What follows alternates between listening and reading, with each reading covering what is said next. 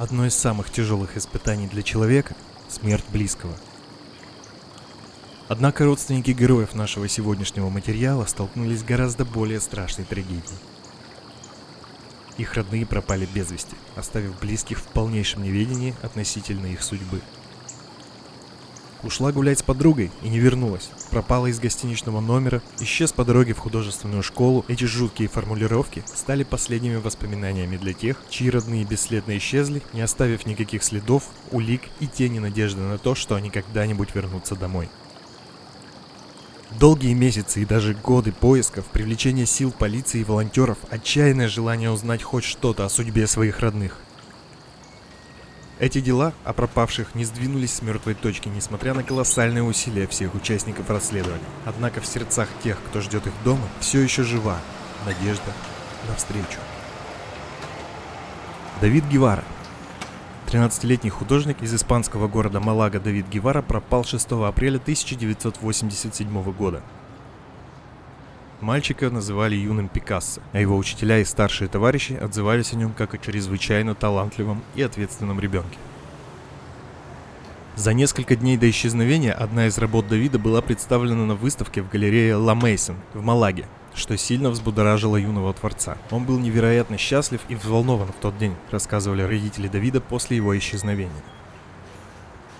Работы талантливого художника отметила местная радиостанция, журналист которой предложил мальчику провести интервью. Давид согласился на беседу с представителем радиостанции и находился в озадаченном состоянии за день до этого.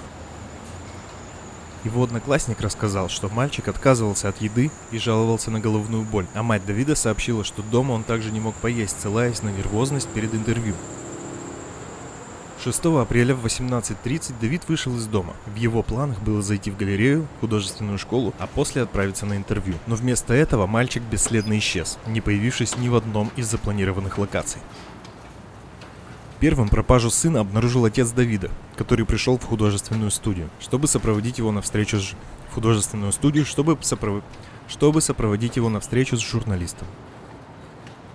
Мужчина забил тревогу, и уже через час местные жители прочесывали улицы города в поисках юного художника. А через сутки к ним присоединилась и полиция.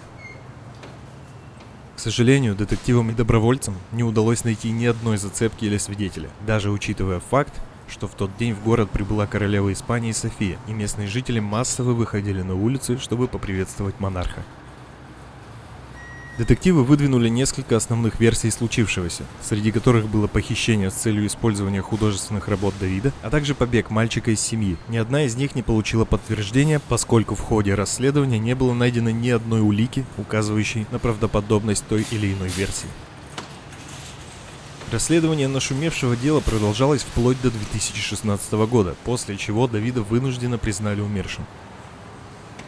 Мать мальчика не была готова признать сына погибшим, но смерть ее супруга вынудила женщину пойти на этот шаг, чтобы избежать юридических сложностей с наследованием имущества. Сегодня его комната до сих пор остается нетронутой. Родственники Давида все еще ждут его возвращения домой.